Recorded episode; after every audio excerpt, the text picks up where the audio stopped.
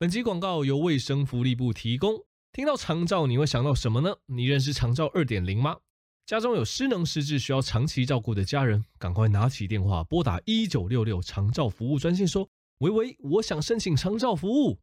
聪明使用长照服务，可以让照顾更专业，品质有保障。假如家中原本就有聘请外籍看护工的话，还是可以申请长照服务哦。听到这里就知道政府单位的用心，长照是一整个社会的未来趋势。而长照二点零帮助失能长照家庭的专业服务，使用长照二点零减轻照顾负担。再次提醒，如果有任何长期照顾需要帮忙，不要犹豫，不要怀疑，拿起电话拨打长照二点零服务专线一九六六吧。卫生福利部关心您。Hello，大家好，我是苍哥，欢迎回到苍狼哥的频道。那么近期大家应该也知道我在追这个暴走女外科嘛？那暴走女外科的解析，近期在我 YouTube 频道算是非常热门的这个点阅。那也让我重温了大概两三年前那个时候第一次制作这个工作细胞的解析吧，因为工作细胞那个时候这个动画也是非常的有名，然后我那个时候也是突发奇想，因为想说，哎，很多人推荐我做这个影片的解析，我就来做做看好，结果不做还好，一做这个工作细胞系列就爆红，那个时候就是窜了一波订阅数。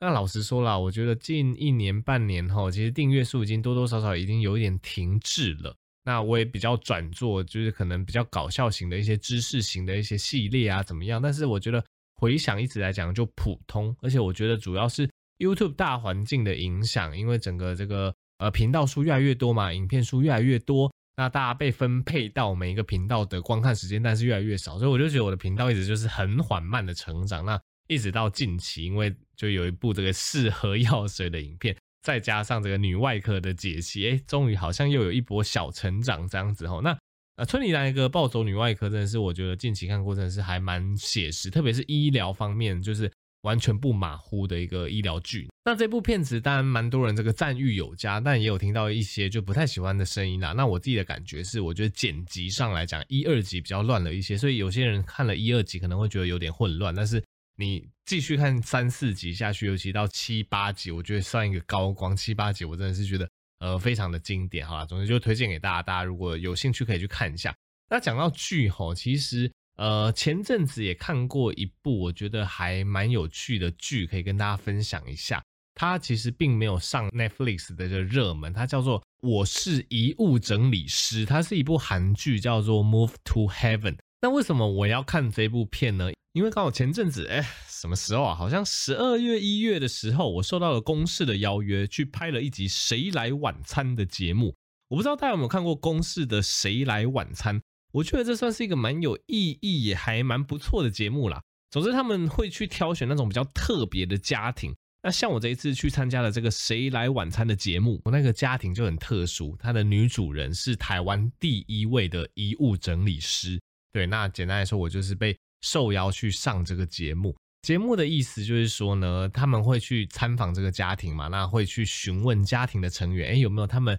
比较喜欢的人，他们想要邀请这个人来他们家中做客，然后聊聊这样子。然后刚好这一个就是我去参访这个家庭，主要是他的这个女儿，然后女儿有在看我的影片，而且我觉得非常不可思议，就是他女儿就不到十岁了，对，然后 就是竟然在看我的影片，因为他那个时候好像也是接触工作细胞。然后就结束到我的影片，然后他把我的影片就是背得滚瓜烂熟。你问他说什么？哎，那个什么过敏跟什么血球有关系？他可以回答出什么嗜酸性球，就那么夸张的一个回答。他不到十岁，我就觉得很夸张。那那个时候就是他女儿就是指名就觉得啊，他就有点算他是我的粉丝啊，然后就剧组就邀我过去。然后那个时候就其实对这个节目也算是印象蛮深，之前有看过。然后那时候就觉得哇，竟然可以受到邀约，然后成为这个节目的一个主角，然后就觉得蛮兴奋，就去了。那也跟大家做个预告哈，就是这一集节目会在六月十号，应该是六月十号是礼拜几啊？六月十号是礼拜五，对，会在这个礼拜六月十号礼拜五的晚间九点在公视首播，对，然后之后应该也会上传他们的一些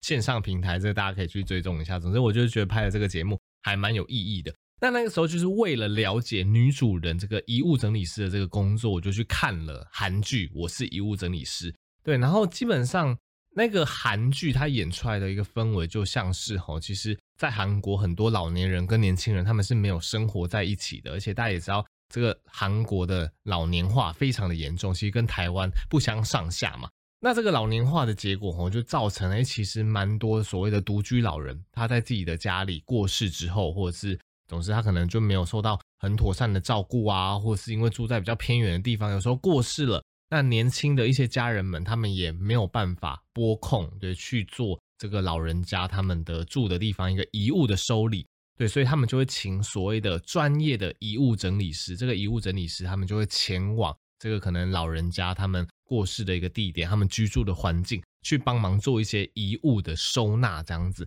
那当然，台湾的遗物收纳就会比较不一样，台湾就比较不会像韩国演出的这样子，就只有遗物整理师单独前往收纳。大部分台湾是有家属会一起跟着过去的哈，但是在韩剧里面，它所呈现的就是这种啊，独居老人那死亡，那有专业遗物整理师去前往收纳的一个状况哈。那关于遗物整理师更详细的一个介绍，大家也可以追踪。六月十号公视所播出的《谁来晚餐》，因为那个家庭我真的觉得是蛮特殊，那我也是蛮敬佩的。那基本上聊到韩国跟台湾所共同面对的一个处境，对，除了高房价，再来就是我刚刚讲的这个老年的问题，这个特别严重啊，因为大家也知道，这个老年人越来越多，我们社会如果投入的一些长照。投入的一些福利如果不够的话，哎，其实对于年轻人来讲会有非常大的负担。那对于国家的运作来讲，也是非常的严重的一个负荷，这样子。所以呢，接下来就要正式进入我们今天的主题了。那么本集的 Podcast 内容是与卫福部合作哈，那我们要聊的主题就是跟你各位现在啊未来的生活息息相关，就算跟你不相关，也是跟你的家人息息相关的同学，就是长照二点零。那长照二点零到底是什么呢？哎，其实我记得我第一次听到长照二点零，它反而是我在服替代役，因为我当初是服这个社会役嘛。那社会义当然就是跟一些长照啊，跟一些政府的这些长照真的都非常有关系。所以那个时候，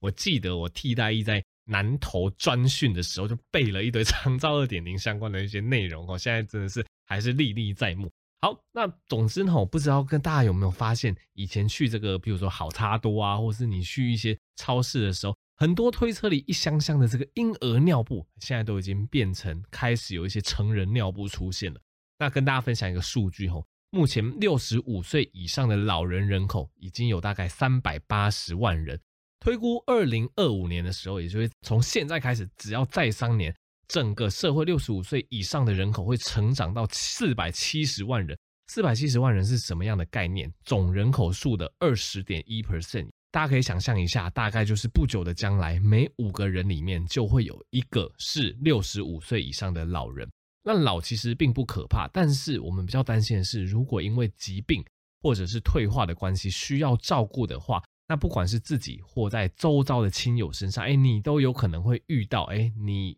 变成要照顾你周遭的这些老年人，那可能就会让你的负担急剧增大。这样子，总之今天就是要来跟大家谈谈什么是长期照顾。那长照二点零有没有哪些服务内容，大家是需要注意的哈？那还有长照赋能服务又是什么？跟常听到的这个附件有什么不一样呢？总之这一期有许多精彩的内容，大家就跟着我一步一步探索下去吧。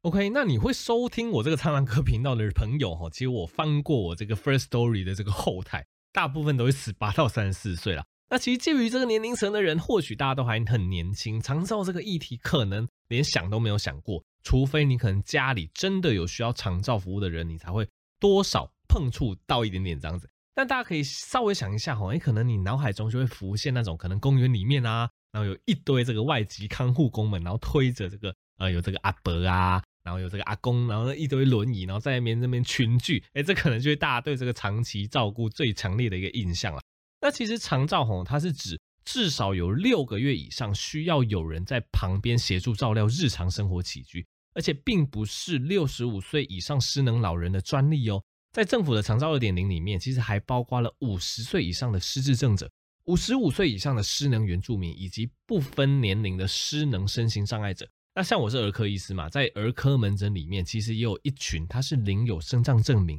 而且失能的孩子，也在使用长照。对，例如说他可能小时候出生就有一些脑性麻痹等等一个状况吼。那这几类对象，只要经过各县市的长照中心评估，符合长期照顾需要等级第二级以上，就可以使用这个长照四大服务，包括哪些呢？包括照顾及专业服务、喘息服务、交通接送、辅具租借、购买及居家无障碍环境改善。而且政府基本上都有补助。那我相信大家听到这些呃很专业的一些术语，可能还是五煞煞，不太知道要讲什么。那我们后续都会详加说明。那今天节目中就要特别跟大家分享其中的专业赋能服务。这个专业赋能服务就是希望能够借由专业人员他去指导个案以及主要照顾者，那去提升这个失能者的这个生活自理能力，那同时就可以减轻照顾者的负荷。OK，首先我先用第一个例子跟大家介绍什么是长照赋能服务啦。那这是一个年近七十岁的林阿姨真实故事，她居住在嘉义县的民雄乡，然后在这个长照服务介入之前呢，她已经卧床了两年多。身上有各种管路，大家也看过那种可能失能的老人家嘛，会有这个鼻胃管，对，鼻胃管这个家属要帮他灌食，不然他没有办法自己进食。那因为他没有办法自己解尿的关系，也有尿管。再来，这种长期卧床的人，他的尾椎皮肤那边因为是人体的最低点，也容易长期卧床导致所谓的压疮或压伤吼。所以因为这种状况哦，这个家里也已经购置了这个电动照顾床啊，跟气垫床等等这个辅具。那家属描述是说，这个林阿姨大概一百零三年左右，哎，她第一次中风之后，她就产生了左侧肢体偏瘫的状况。那之后虽然说没有再次中风，但是因为左边身体无力呀，所以她整个全身肌肉他会越来越不去使用嘛，所以全身就开始有一些肌肉退化、萎缩，全身越来越无力。那在一百零五年的时候，去医院做这个电脑断层跟神经传导检查。发现大脑跟小脑都有这个萎缩退化的现象，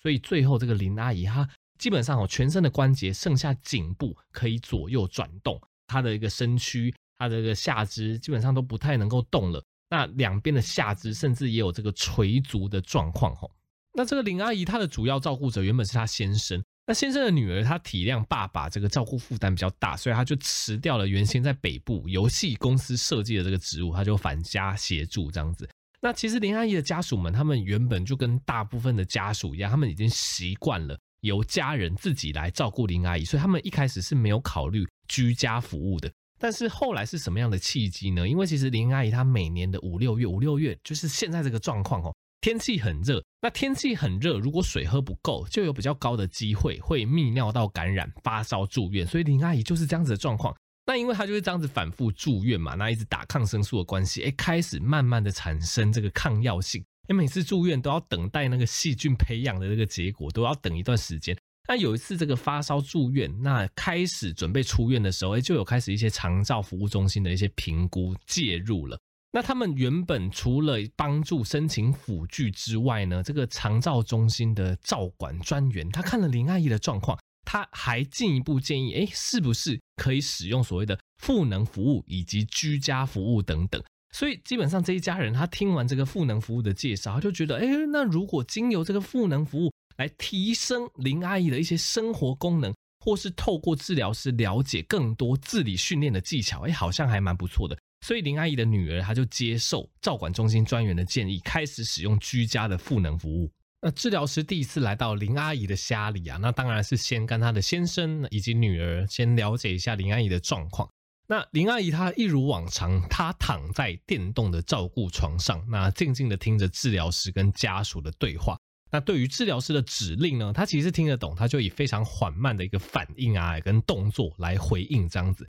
那这个治疗师评估之后，其实发现啊，林阿姨的状况并没有想象中的那么差。但是因为林阿姨表达能力比较不佳，然后经过几场大病之后，然后家属协助的部分又越来越多，又没有所谓的生活自理的训练，所以导致吼林阿姨她能做的事情越来越少。那治疗师也发现林阿姨其实她非常想要自己从嘴巴进食，不依赖鼻胃管，只是现阶段还是没有办法的。那在治疗师详细的跟家属解释所谓的赋能计划以及目标之后，家属当然是愿意全力的配合。那在治疗师服务之后呢，也都是会非常用心的记下每一次林阿姨的家庭作业，并且与治疗师讨论目前阿姨执行的状况，这样子好让治疗师他能够完全掌握林阿姨的一个能力调整活动，以及掌握她进步的一个幅度。那过程中哦，他们也接受治疗师的建议啊，让林阿姨转介到语言治疗师。语言治疗师是专门他可以针对林阿姨吞咽、呛咳的部分去做调整、去做改善。那语言治疗师他们也尝试吼，让林阿姨拿掉鼻胃管，那训练有口进食。几次训练之后，哎，发现林阿姨她可以吃的不错，哎，呛咳的情形也改善很多。那后续回诊的时候，医师加以评估，哎，林阿姨的鼻胃管可以移除。那从此之后，哎，林阿姨终于她不止可以再次吃到这个先生煮的爱心餐呐、啊，营养够均衡，而且摄取进食也大大的改善了，连每年五到六月都会感染发烧住院的这个状况啊，也跟着改善。那林阿姨现在甚至都会俏皮的跟先生说啊，等我厉害一点，你要陪我到文化路逛夜市啊，生活不再是躺在照顾床上任人摆布。那这个成功的案例吼，是以家属对于治疗师的信任为基础，那家属与专业以及专业间的互相配合吼，来达到最大的利益，在生活及照顾上逐步的调整。OK，那刚刚其实有特别提到这个长辈需要照顾的这种状况吼，假设如果维持不恶化，诶，其实对很多照顾者来讲，已经是一件非常棒、非常幸福的事情了。而我们刚刚提到的这个长照赋能服务，它甚至是可以帮助所谓的失能失智的长辈提升自我照顾或者是自主生活的能力。诶，其实听起来很神奇，但这个真的是可以在专业人士的帮助下发生的哦。所以现在就要来深入跟大家说说，诶，到底什么是长照二点零的专业赋能服务？那长照二点零专业的服务，它置入赋能，就是所谓的 reablement 的这个观念啊。那目的是为了要让长者个案学习自主生活，哎，不再常常都是这个仰赖被照顾啊，而且我们可以透过专业人员，例如说医师啊、职能治疗师啊、物理治疗师啊、语言治疗师、护理人员、心理师、药师等等很多综合评估个案剩余的能力，那在一定时间内提供这个介入服务，哎，去做这个赋能的一个 program 的一个计划。那至于这个赋能的精神，其实它是强调说我们在居家的情境中。以个案或家属希望改善的日常活动为目标，那过程中哈，哎，由刚刚讲这些专业人员，他依个案以及家属期待达到的这个生活目标去定定训练内容，那指导个案或家属或照顾者学习，那借由与环境啊或是日常活动的这个适当的调整，透过短期的介入，那达到所谓的训练目标与学习照顾的能力，那有效的协助并支持个案去维持他们日常生活的活动。维持这个日常生活的一个能力，这样子。那过去长照服务的重点哦，主要是放在提供照顾服务，但是为了要延缓失能个案的一个恶化，所以长照二点零，它特别就是强调这个赋能服务，可以在这个日常生活中提供个案生活功能的训练，那促进他们自立生活、自主生活这样子。那哪些人适合优先接受所谓的赋能服务呢？那包括个案可能因为急性疾病、意外或者是多重医疗状况，造成近期功能的明显退化。哪些例子呢？例如说像中风半年内啊，或是刚出院具这个功能恢复潜力的人。那透过专业服务人员全面评估个案的一个专业能力啊、赋能的一个潜能啊、活动性质、环境等等，那与家属及个案他们讨论，定定出这个赋能训练的目标。然后再依据各个训练的目的，训练专业的属性，那由适当的这个专业人员进行指导以及训练的计划。所以长照专业服务吼，他们也会去呃是这个个案的需求以及服务的组合内容，由跨专业共同合作提供这个服务。像前面林阿姨的例子，他们就结合了这个职能治疗师跟语言治疗师的这个服务，那林阿姨就因此恢复的很好。大家也会有另外一个疑问，哎，我们今天一直在讲什么什么专业赋能服务？那这个赋能跟大家一般熟悉的这个复健治疗，这个复健嘛，哎，到底有没有什么不一样？对，这其实是完全不一样的两个概念哦。像我们一般大家比较常听到的复健治疗，它主要是针对个案身体的基本功能缺损，或者是他想要去预防疾病对个案功能所造成的限制等执行的治疗。讲得很文言文。那我们举个例子好了，以一个中风后的一个个案为例啊，那。中风后，大家也知道会有一个可能半边偏瘫的状况嘛，所以这个中风的个案，他可能惯用的这个右手右脚就偏瘫无力了。